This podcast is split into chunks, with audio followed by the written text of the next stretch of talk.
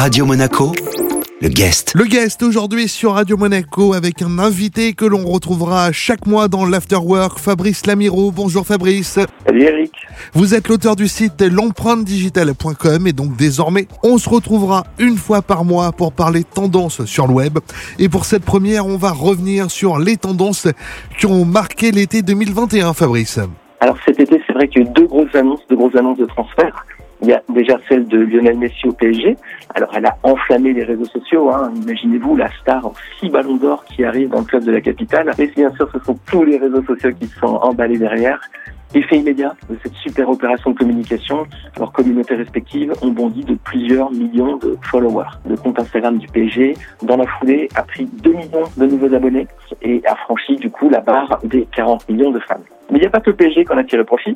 La Pulga, hein, l'Argentin Messi aussi, a vu sa base fan augmenter de 5 millions de nouveaux followers, donc deux fois plus, hein, à l'annonce de son arrivée dans le club de la capitale. Pour lui, c'était une sorte de prime à la signature, vu qu'il est arrivé en fin de contrat, qui lui permet d'être aujourd'hui le deuxième sportif le plus suivi sur les réseaux sociaux dans le monde, avec 350 millions de fans, derrière l'indétrônable, bien sûr, Cristiano Ronaldo. Et je crois d'ailleurs que Ronaldo a effacé tous les chiffres en arrivant à Manchester United. Ouais, Cristiano, voilà, il, a, il est encore parti sur une nouvelle dynamique. On va le suivre dans les prochains mois. On va voir encore, mais il va toujours nous surprendre, Cristiano. C'est plus qu'un sportif, c'est une marque à part entière, Cristiano Ronaldo. Autre marque qui a bougé cet été, c'est la marque Amazon. Effectivement, c'est le deuxième transfert de l'été. Il est passé un petit peu plus inaperçu celui-ci, c'est dans la tech. Hein. Euh, c'est le fondateur d'Amazon, donc Jeff Bezos, à 57 ans, qui a laissé la place de directeur général à son fidèle bras droit, Andy Jassy. Il y a peu d'entreprises qui ont autant changé le commerce dans le monde qu'Amazon. L'entreprise qui a été fondée en 94 pèse aujourd'hui plus de 1700 milliards de dollars en bourse et a dégagé en 2020 un chiffre d'affaires de 386 milliards de dollars. Pour donner une comparaison, c'est l'équivalent du PIB de la Norvège ou des Émirats arabes unis. Alors Bezos, il n'a pas pris la date au hasard hein, pour passer le témoin. Il l'a fait le 5 juillet 2021. C'est 27 ans jour pour jour après avoir enregistré son entreprise. C'était le 5 juillet 1994. Et pour l'anecdote, c'est Jeff Bezos qui faisait les colis des premières commandes sur Amazon. La boucle est bouclée, comme on dit, du côté de Monsieur Bezos. Et on termine avec euh, la Chine qui réduit le temps de jeu pour les aficionados de jeux vidéo. Ça, c'est une annonce qui va peut-être faire frémir les enfants, mais qui devrait réjouir les parents. La Chine a décidé d'imiter l'utilisation des jeux vidéo en ligne pour les plus jeunes à 3 heures par semaine.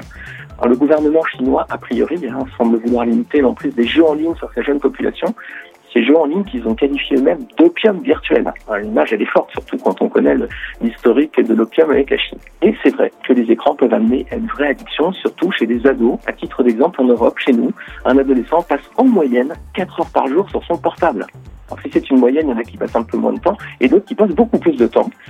Alors, en cette période de rentrée scolaire, je me demande si, pour une fois, nous ne pourrions pas suivre le modèle chinois afin de limiter le temps d'écran de nos enfants pour qu'ils étudient mieux à l'école. Alors j'ouvre le débat. Peut-être que les parents qui nous écoutent voudront nous donner leur avis sur les réseaux sociaux avec le hashtag Radio Monaco. Merci beaucoup Fabrice. Merci à toi Eric.